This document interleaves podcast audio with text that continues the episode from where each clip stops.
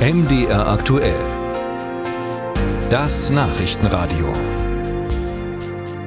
Heute Spitzentemperaturen von knapp 20 Grad in Mitteldeutschland. Riecht ganz stark nach Frühling. Wer braucht da schon noch eine Heizung? Zumindest runterdrehen können wir sie in diesen Tagen, aber die nächsten kalten Tage kommen bestimmt, der nächste Winter sowieso. Und wenn es nach Robert Habeck geht, sollen Öl und Gas dann beim Heizen unserer Wohnungen keine so große Rolle mehr spielen wie noch momentan. Wir haben darüber heute früh schon berichtet.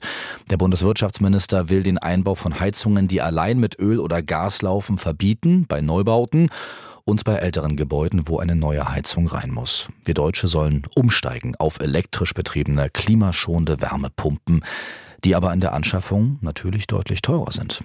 Das sorgt gerade für einige Diskussionen, auch innerhalb der Ampel, auch bei der SPD.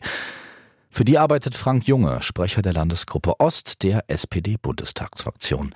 Ich grüße Sie. Grüße Sie, guten Morgen. Wie heizt denn Herr Junge sein Zuhause? Ich heize mit Gas. Ich wäre also dann faktisch von dieser Regelung auch betroffen, mhm. wie ganz, ganz viele in den ostdeutschen Bundesländern und in den mhm. ländlich schwach strukturierten Bereichen. Ist denn Herr Junge bereit für die Wärmepumpe im Sinne eines schnellen, effektiven Klimawandels?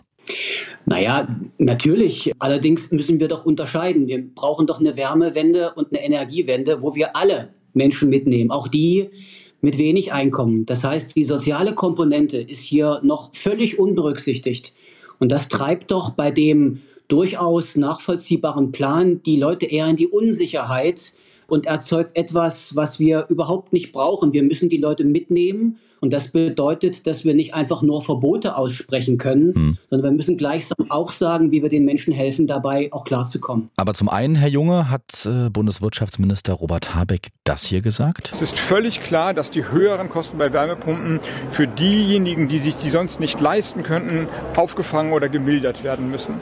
Und Habeck hat auch nochmal nachgelegt gestern, hat Zugeständnisse gemacht, hat Haushalten mit unteren und mittleren Einkommen versprochen, dass für sie der Umstieg auf eine Wärmepumpe ab 2024 nicht teurer äh, werde als eine neue Gasheizung. Reicht Ihnen immer noch nicht? Völlig unkonkret. Die Leute, die sich jetzt in dieser Situation wiederfinden müssen, die können mit den Aussagen, die jetzt so pauschal getroffen worden sind, noch überhaupt keine Verortung vornehmen. Und insofern muss, bevor man mit solchen Plänen an die Öffentlichkeit geht, genau diese Frage mindestens gleichzeitig geklärt sein. Das ist sie nicht.